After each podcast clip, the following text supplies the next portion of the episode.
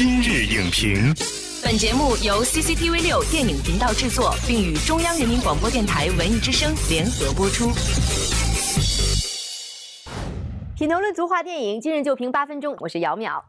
科幻电影《湮灭》因为主演是奥斯卡最佳女主角奖获得者娜塔莉波特曼，在上映之前就被寄予厚望。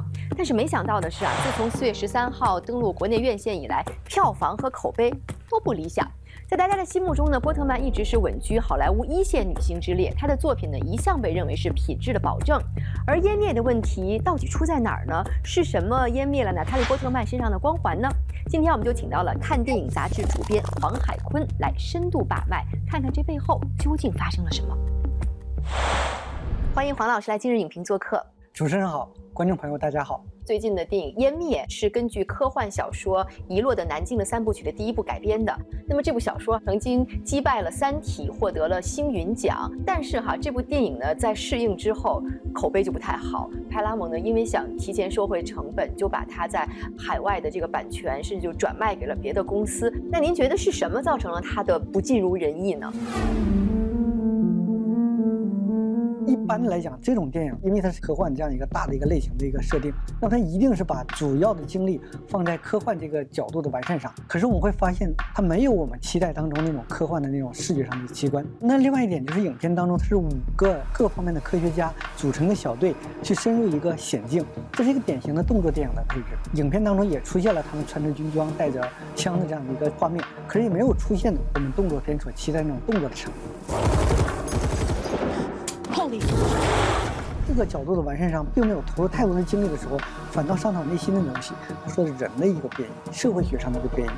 像以前我们看《降临》，也是一个大的科幻电影，也有一个探讨了很深邃的一个人文命题。可是你会发现它点到即止，但是这种点到即止，反倒是给大家更大的想象的空间。嗯，现在这里面把艺术的或者内心的探讨放得那么深，商业和艺术的比重就会变得很失衡。Who wasn't destroying? Who is changing everything? 我们看到这部电影最后的时候，发现娜塔莉波特曼和复制人之间有一种对抗的状态。还有就是让我们会想到，在黑天鹅的最后，娜塔莉波特曼也是和一个分裂出来的自己处于一种对抗的状态当中。有人说，娜塔莉波特曼在大学的时候学了心理学这个专业，好像就是为她在演这个角色做准备。那您觉得在这部电影的最后，他们在对抗的时候，能够给观众起到一种非常震撼的效果吗？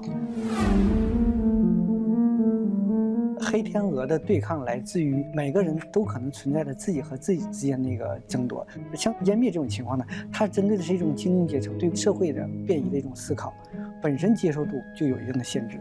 另外一点就是影片当中关于这样的思考的东西讲的太多，拦截到了我们在思考的一个退路。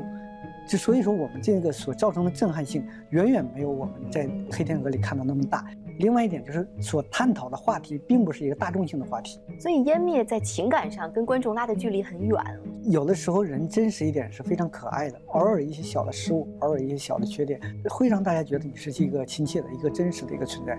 当你永远用完美的形象去示人的时候，我们可以把你当做蜡像，蜡像的一个结果就是无味的。这完美对于观众来讲是千篇一律的。而且，如果看过原著的话，会发现这个改编呢，呃，尤其是在娜塔莉波特曼这个角色上是做了很大的调整的。比如在小说里面，她没有婚外情的发生，而且呢，也没有从军的这一段经历。不知道会不会这是娜塔莉波特曼她自己的主观愿望上的一种改变呢？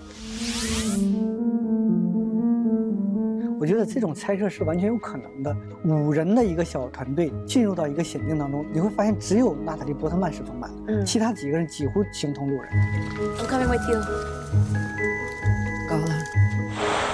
电影中是有这样一个不协调在的，因为这毕竟不是一个独角戏。他的个人的角色和那种电影啊，所谓的科幻的一个叙事之间，都会形成那个挤在，嗯，那种商业元素和那种个人表达之间，那种所谓的艺术元素之间的争夺。但是这部《湮灭》会不会有一点感觉是被娜塔莉波特曼所主导了？自从梅耶开创了这个明星制以来啊，明星的权力越来越大，几乎可以涉足到电影的各个环节、各个领域。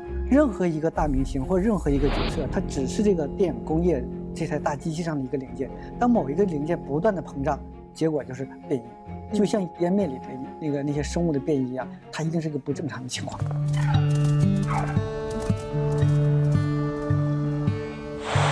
娜塔莉波特曼是一个非常有主见、非常有想法的、很聪明的女演员。我觉得她做的每一步其实都在她的规划之中。嗯，那为什么这个规划之后，往往去的方向可能不是她所希望的那个方向？她太在乎自己的这样一个形象了。娜塔莉波特曼其实她的资源非常的好，十三岁的时候就演了这个杀手不太冷，十八岁的时候就演了星球大战。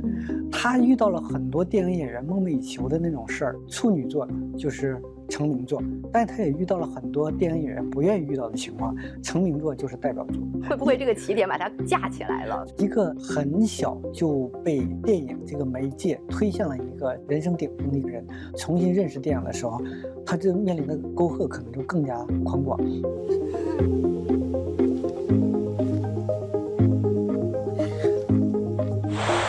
他作为演员其实是个是个被动的，但是不断的和主创进行争夺的时候，你会发现他演的电影基本都是很纠结，包括之前在中国上映的《第一夫人》，提名了那么多奖项，没有一个获得。那首先就是作为一个传记片，这个人物没有立足，嗯，它不符合大家公众的一个想象，它更多的是一个女性的自我的一个表达。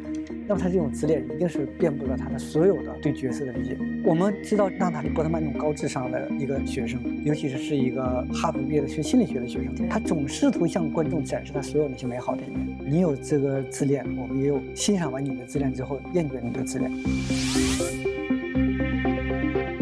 有的时候呢，有的人拿到了一手好牌，呃，有的女演员呢是被自己的美貌所湮灭了。那娜塔莉波特曼呢，可能是被自己的高智商还有自己的完美所湮灭了。那这都成了一个标签了，有的时候就成为了捆绑住你的东西。你在高智商的和你的情商之间，一定有一个要占主导。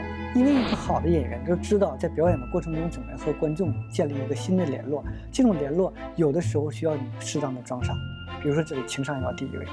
要和观众建立感情，这种感情不是智商的碾压，而是现实情感的沟通。换句话说，我希望他能够重新建立对电影的敬畏感。只有你作为演员去成就这个电影，然后电影才会成就演员。好，感谢黄老师精彩的点评。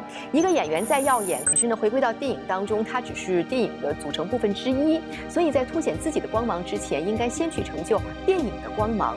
如果能够免去功利心的考量，变得轻如羽毛、宛若无物，方可随风远行。下期节目再见。再见。